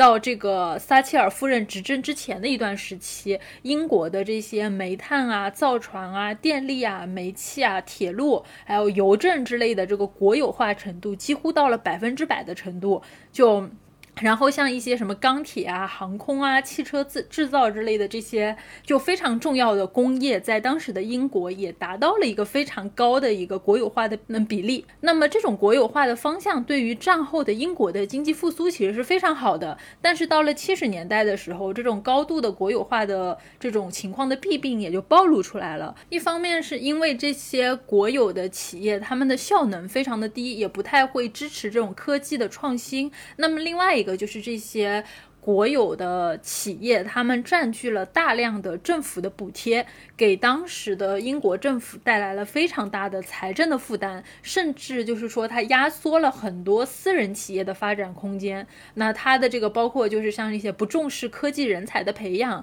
然后它的这种工业结构也是比较老化，然后设备更新也非常缓慢，就是各种各样的问题都因为就是当时英国政府它的一个高度的国有化的状态就。造成了对他们的财政造成了非常大的拖累。那当然，另外一个问题就是英国当时的一个工会的势力是非常强大的，这也是当时大规模的国有化浪潮带来的后果之一。那么这个工会它其实会利用自己在劳资市场的这个权利，不断的要求这个企业去为这个他们的这个工人提供各种各样的福利。然后，比如说不停的涨工资，这就导致整个英国的劳动力市场会非常的混乱，然后也造成了非常严重的通货膨胀。而且更麻烦的事情是，如果行业它不听从这个工会的要求去涨工资，那么这些行这些这些工会他们就会组织罢工。那到了这个上世纪七十年代的时候，很严重的时候是几乎每天都有这个罢工的事情。那么也因为这个工会的影响力，就是对当时的英国的政坛造成了非常大的影响。就撒切尔夫人之前的那两任政府，都是因为就是没有满足工会的要求，直接被搞下台了。所以这是当时这个英国社会面临的第二个问题。而第三个问题就是你刚才讲到的这个，就是英国的一个福利制度，它给这个国家的财政带来了非常大的压力。因为就像你刚才讲的那个老太太，老太太她她说的那种传统的英国。人的这种生活方式，因为他们当时就是英国是号称在战后第一个成为福利国家的这样的一个一个国家，而是因为他们当时的工党组织了这种非常好的这种社会福利，所以当时不是有句话就是英国就是那种生老病死你都可以靠国家吗？就是就是这样的一种感觉。但是问题是在于我们刚才讲到英国的经济增长本来就是非常慢的，但是社会的这种福利的支出却变得越来越多。那么为了支撑这个社会福利的支出，当时的英国政府他甚至需要到处去借钱，所以就是在这个一九七二年一直到这个一九八七年的这一段时间里面，英国的财政是处于连续赤字的一个状态。那么另外可以看到的就是说，一个高福利的代价就是高税收。因为在当时的英国，就是个人所得税的税率是百分之三十三，而且我们知道，就是个人所得税这个玩意儿是累加的，相当于你收入越高，然后你税收的这个税率就越高。那么当时最高的个人所得税的税率是可以达到百分之八十五的。而对于企业的税收，则是百分之五十二左右，这就导致就是在这个英国社会上，企不管是企业还是个人，都想着摆烂算了，因为反正你再努力也都是白搭，你挣的越多，你交的税也就越多，你白就是你再怎么努力，你赚的钱也都是那么多，反正社会福利都在哪儿了，就你啥都不干，或者说随便混混，这个大家都有钱发，都有好日子过，那大家还干嘛努力呢？所以就是加上刚才我们讲到的这个中东，他们那边导致的这个石油危机，呃，对于英国的这个整个经济状况来说，都是一个非常糟糕的一个处境吧。那么这个，所以等撒切尔夫人上台的时候，她就是面临着一系列烂摊子。就当时的真的英国就真的经济状况太糟糕了。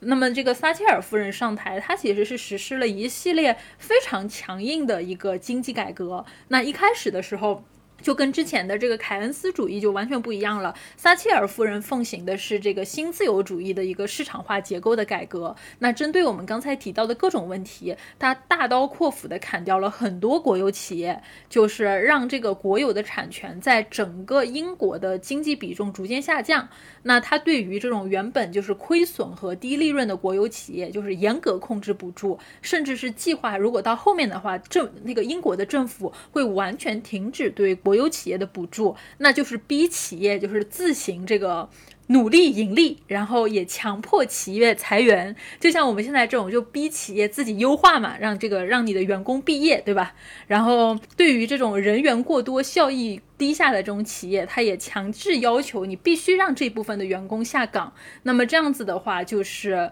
呃，让这个大量的就是国有企业的这种就有有些就关门了，然后有很多人就失业了。那另外一个就是撒切尔夫人的举措，就是要限制。工会的一个权利，一开始的时候，他是用法律去限制这个工会的权利，比如他后面就修订了一些各种各样的法律，像什么就业法呀、工会法呀，去限制这个工会罢工的对象，然后包括它的这个合法性，然后它的范围，然后它的这个资金来源以及领导人，就各方面要用这个法律去限制他们的这个活动。但是因为工会之前确实是横惯了嘛，所以就他们会继续的闹罢工和闹呀游行，所以撒切尔夫人也真的就就非常手段非常的强硬，直接去动用武力去镇压当时的罢工行为。所以当时其实最有名的应该就是一九八四年到一九八五年的这个英国的煤矿工人大罢工和这个一九八六年的这个印刷工人的这个罢工。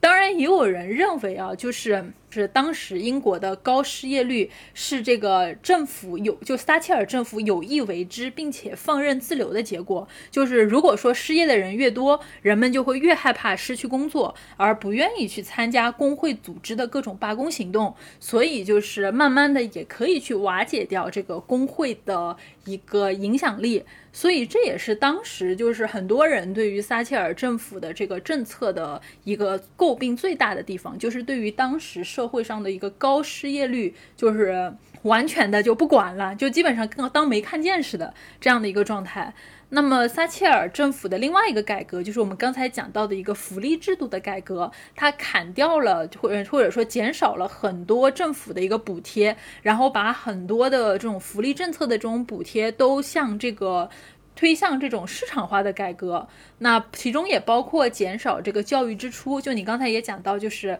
要削减这个教育的预算，尤其是这个高等院校的预算，就直接就把这个原本就是由政府承担的助学金，就完全的变成了贷款。就就就就你以后就很多人这个读书的这个负担就会变得非常的大。那么另外一个就就这里特别搞笑的事情是，撒切尔夫人她的这个教育改革，第一个就是拿她自己的母校就这个牛津大学那个开刀，直接导致当时那个牛津大学他就直接取消了要发给撒切尔夫人的这个荣誉博士的头衔，就还蛮蛮蛮那什么的。然后另外一个就是这个撒切尔夫人她还进行了这个税制的改革，就是她降低了这个税收，然后也提高了企业和个人的积极性，设置了更灵活的。这个税收的政策，所以就是比如说他执政时期的第一个预算案，他就调低了个人所得税的税率，又提高了个人所得税的一个起征点。那么在当时就增加了大概一百三十万的免税人数，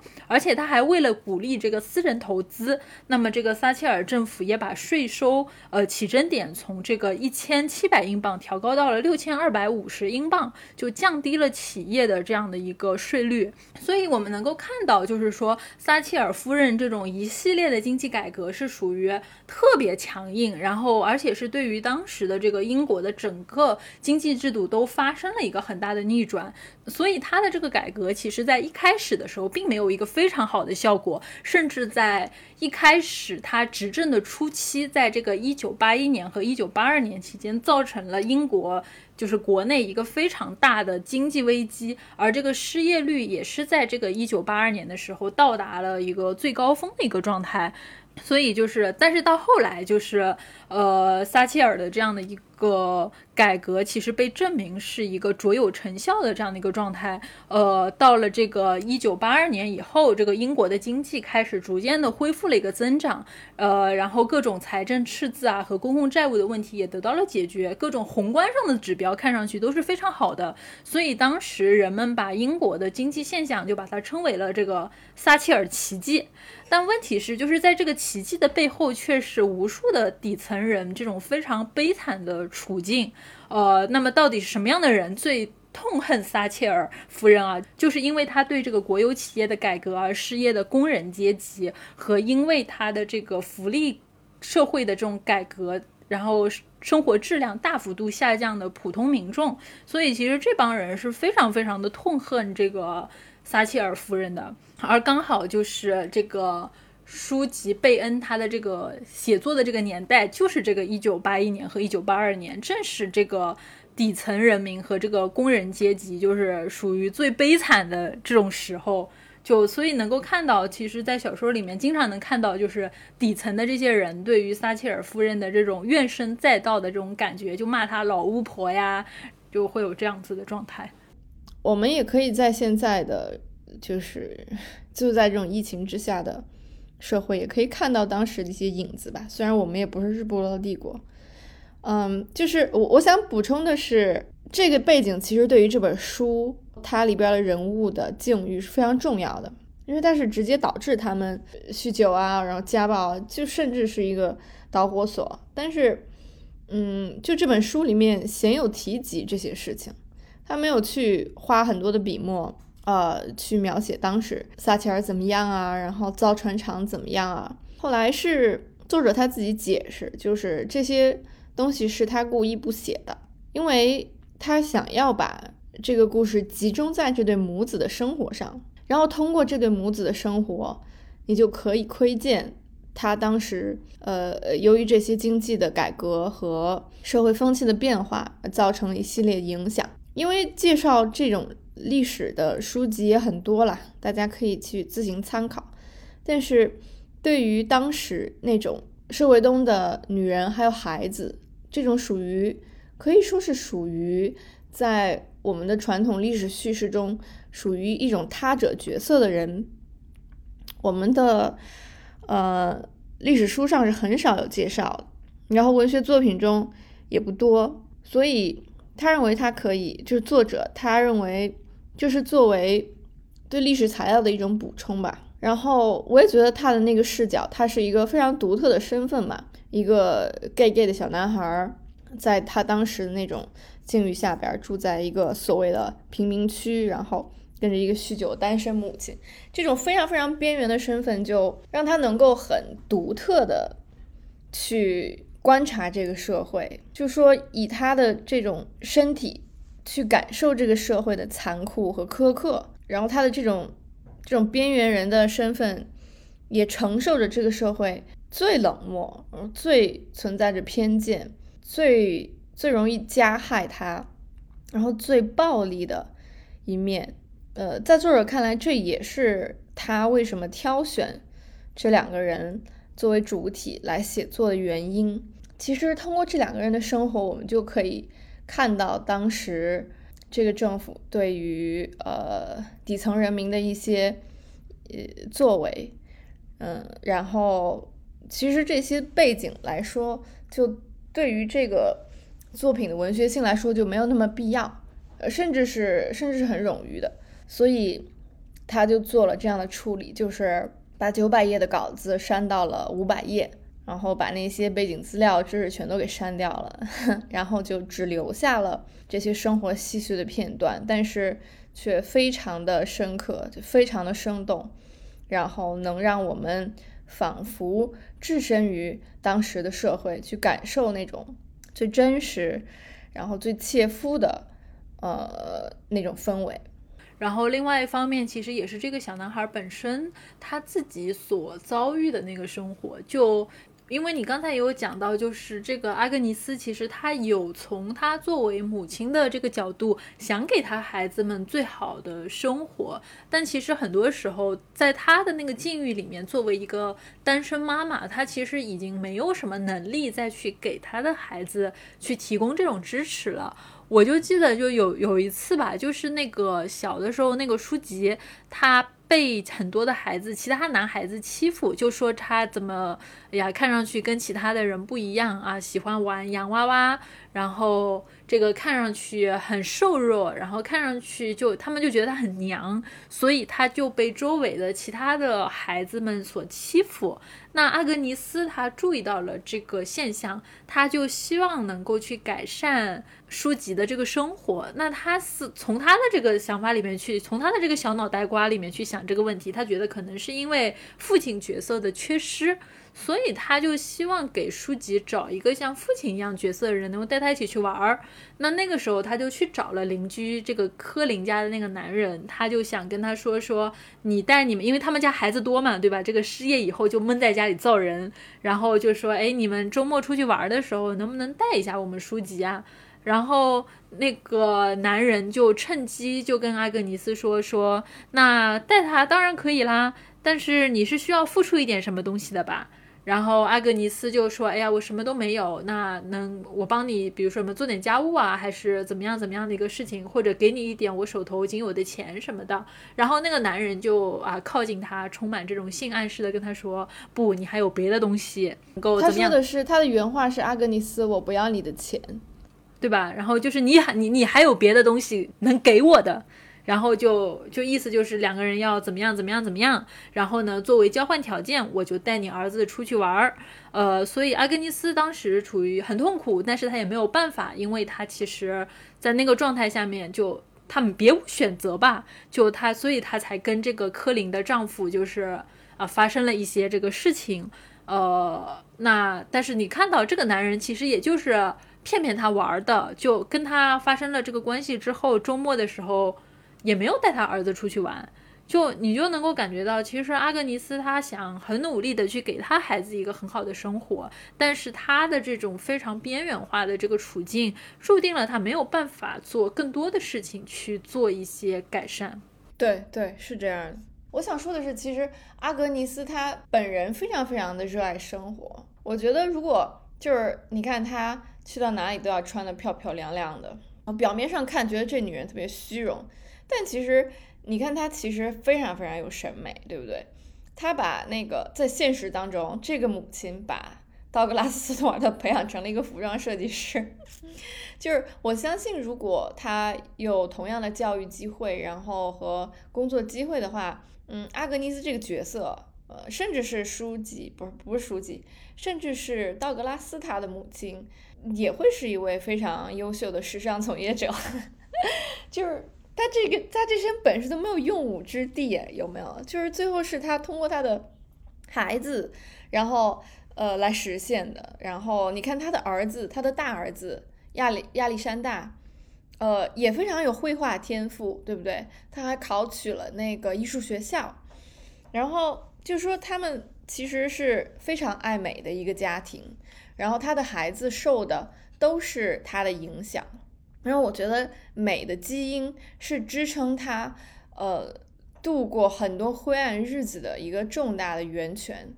呃，一个一个书中很打动我的细节就是，他和那个尤金恋爱之后，自己的状态整个变好了。有一天，他就在半夜的时候去叫醒了正在熟睡的书籍，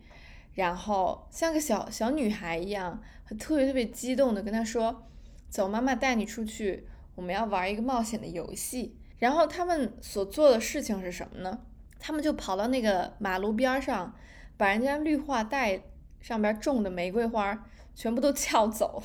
然后栽到他们家自己的花园里边。然后第二天，他们家的花园就出现了，就是非常色彩缤纷的大簇大簇的玫瑰，然后整个家就变得非常的。呃，可以说是非常的美丽，然后散发着恋爱的味道，是吧？散发着幸福的味道。然后我那个细节非常打动我，然后就让我觉得阿格尼斯这个人，他他的生命力是如此的旺盛。然后就是我说，我觉得只有一个生命力非常旺盛的人，他才有这种对美如此执着的追求。然后在这种凋敝的。社会环境之中，以及这种非常糟糕的生活境遇，被被毒打、被被抛弃，然后被虐待，就如此种种折磨之后，还会有这这么多的希望，然后会在嗯生活里出现一点点幸福之后，就会希望自己的生活处处都充满着鲜花，处处都充满着歌声，然后。所以我觉得又又很崇拜他，然后又很怜惜他。就是你你要是想一下，这个人，如果你把他放在一个正常的环境里，他能够做出多大的事情？然后他能够呃在多大的程度上实现自我呢？我觉得这这真是非常的嗯非常的有意思。我觉得，然后艾格尼斯他的这种对时尚、对美的这种热爱，呃，也是。让我们读者就是不放弃她的一个很重要的原因吧，然后也是她很值得尊敬的一个原因。因为如果她单纯的就是一个被被生活毒打的女性，然后在有毒的男子气概的包围之中慢慢的枯萎这种形象的话，可能就是可能激不起我们读者这么大的同情。但是因为她如此的执着，如此的要脸，她就是要脸，对吧？呃，就是宁愿饿肚子也要给他的小孩穿西装，然后梳油头，然后他自己要穿貂皮大衣，就这样。就这样的一个人，然后就就顿时就让他比其他人都要鲜活，比其他人都要高尚。当然他他不一定高尚啊，嗯，然后他还是会让自己的小孩饿肚子，然后自己喝酒，然后自己还是要穿很漂亮的裙子。但就这样的矛盾让他让他格外的突出，我觉得。就我们刚才其实有讲到，他对他的孩子其实是有很多的爱的，但因为可能各种现实的原因，他没有办法顾及到他孩子各种各样的不幸吧。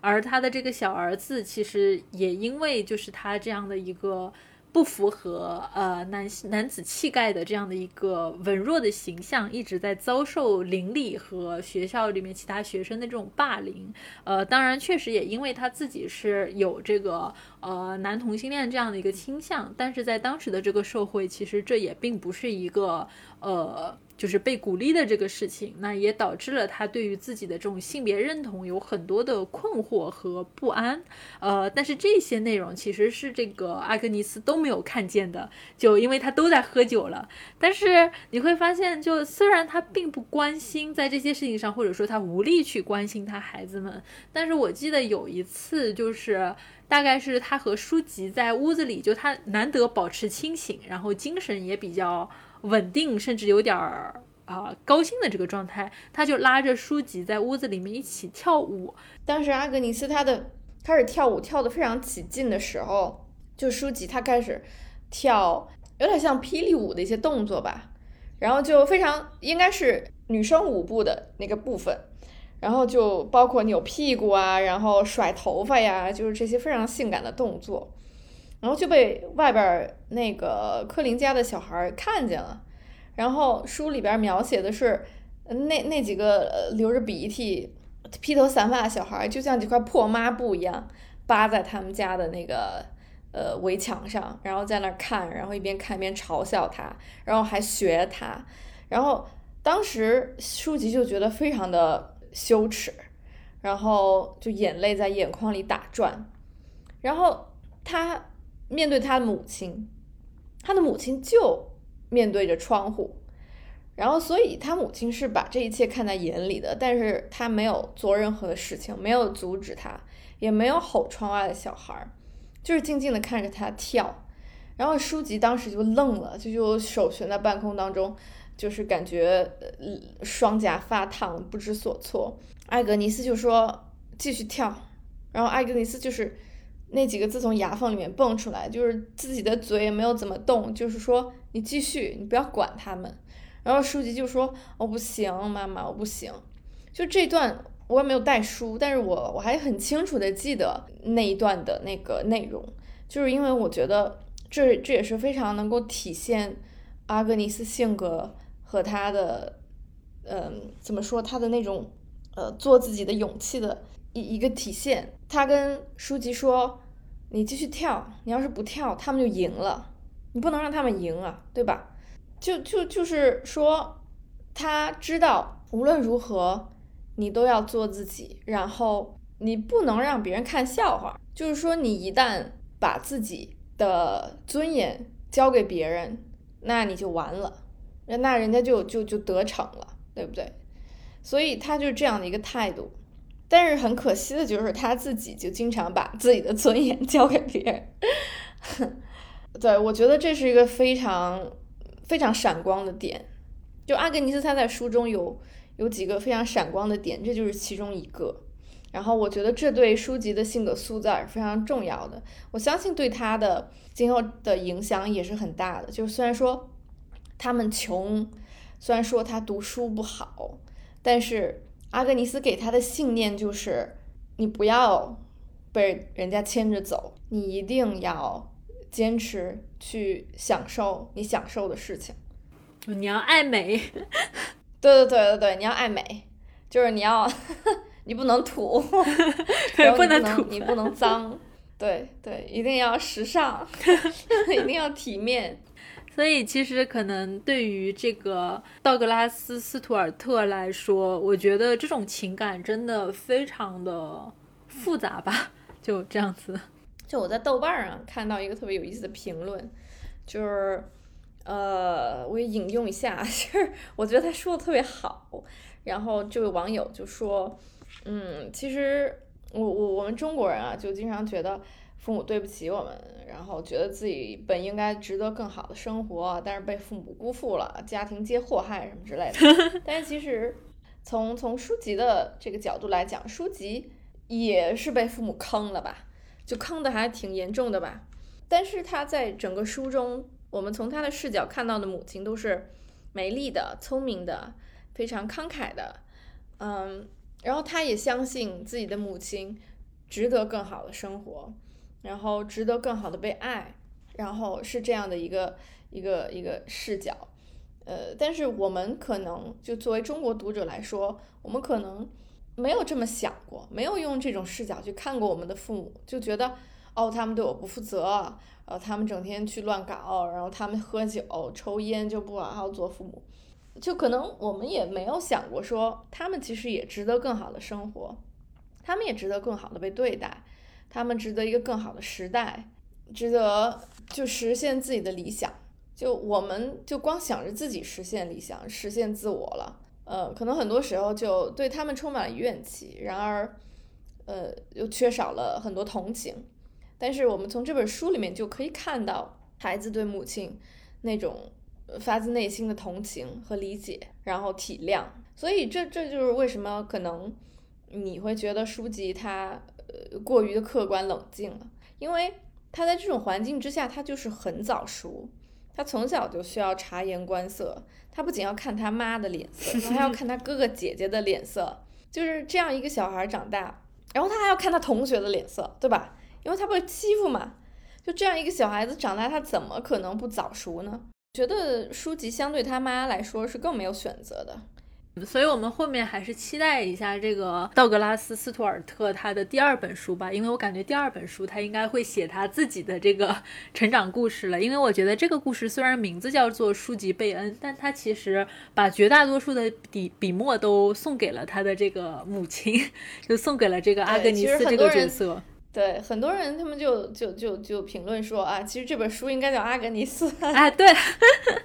他他的书在那个正文之前也写了嘛，献给母亲。嗯，哎，所以还蛮好玩的。那也期待一下他的这个新书，写他自己的故事。这一次是这个书籍真正的书籍贝恩自己的故事了，但是看不看得到我们就不一定。好，那今天聊到这里，我们也聊的很多了啊。关于这个书籍贝恩啊这本书，我们就聊到这里了。那非常感谢小丹来到我们这期节目，和大家一起分享呃这本书，然后也分享非常有意思的关于阿格尼斯的看法。那谢谢小丹，啊，谢谢谢谢主持人，呃，我也我也很高兴能够和大家分享一些我的看法，因为呃，我觉得这对我来说也是一个疗愈的过程，因为。我在翻译这本书的过程当中，确实是就翻译着翻译着，有的时候我都会哭哎，呃，因为实在是，嗯，这个实在是太惨了。我也有很多感想，还没有地方可以说，所以今天有这个平台可以分享一下我自己的感想，也还是蛮开心的。那我们这期节目到这里就结束了。如果大家喜欢我们的节目，欢迎大家到爱发电为我们节目提供支持和赞助。那我们下期再见，拜拜。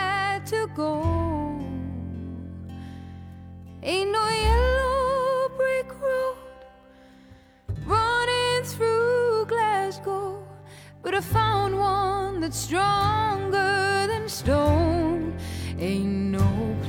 like home. Ain't no place like home.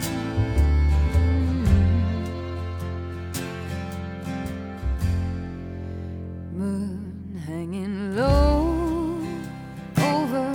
my window. Shoebox of